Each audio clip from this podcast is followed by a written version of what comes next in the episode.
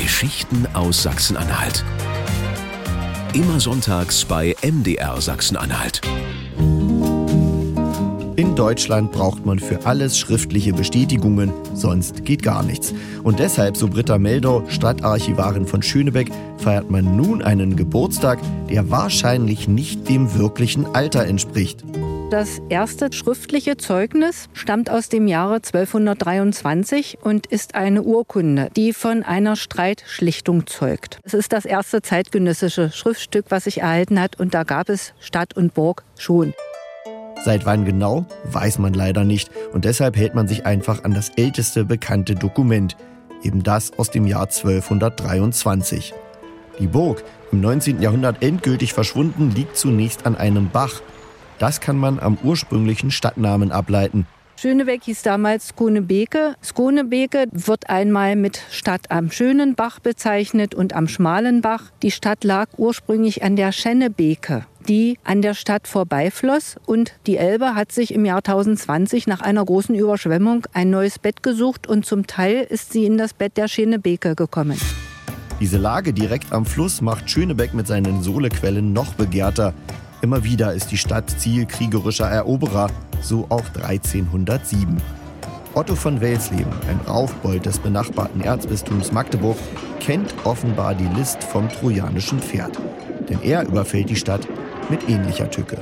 Er hat am Kuhtor, dem Tor von Schönebeck, Vorleute anfahren lassen zu einem Markttag, als Händler getarnt und hatten Lämmer und Gänse außen an den Wagen angebracht. Und auf einmal blieb ein Wagen mitten unter dem Tor stehen. Es war angeblich etwas kaputt und so konnte das Fallgatter nicht heruntergelassen werden. Dieses Überraschungsmoment haben die Eroberer genutzt. In dem Wagen waren Krieger und die sprangen dann vom Wagen und erhielten vom nahegelegenen Wäldchen, das bis nah ans Tor reichte, Unterstützung und die Stadt wurde auf diese Weise erobert.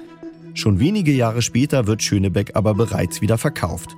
Ab 1400 geht die Stadt an das Erzbistum Magdeburg, dann an Kurbrandenburg und schließlich an Preußen. Jetzt beginnt die engere Bindung zu Magdeburg, weiß Archivarin Britta Meldau. Schönebeck sollte auch in preußischen Zeiten so ein bisschen als Vorort von Magdeburg ausgebaut werden mit den Kolonistenstraßen. Die wurden ja vom Preußenkönig Friedrich II. angelegt, um im Umland von Magdeburg, das er als Festung ausgebaut werden sollte, Wirtschaft und Handel zu stärken und auch Landwirtschaft zu ermöglichen. Die breiten Straßen ziehen sich schachbrettmusterartig durch die neueren Stadtbereiche durch Eingemeindungen gewinnt Schönebeck immer mehr an Bedeutung.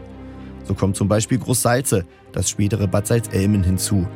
Dort entdeckt der Mediziner Dr. Johann Wilhelm Thulberg die heilende Wirkung der Sohle und lässt 1802 ein Badehaus bauen. Das macht Schönebeck Bad Salzelmen zum heute ältesten Sohleheilbad Deutschlands. Ab Mitte des 19. Jahrhunderts verkehrt die Eisenbahn zwischen Magdeburg und Schönebeck. In den 1920er Jahren kommt eine Straßenbahnverbindung hinzu. In Schönebeck selbst entstehen in DDR-Jahren Großbetriebe, die für Arbeitsplätze und Zuzug sorgen.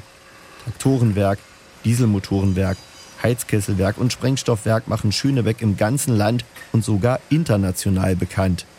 Die Wendejahre bedeuten aber für viele Betriebe das Aus. Geblieben ist zumindest die Hermania, Deutschlands älteste chemische Fabrik wird Ende des 18. Jahrhunderts gegründet und ist bis heute am ursprünglichen Standort zu Hause.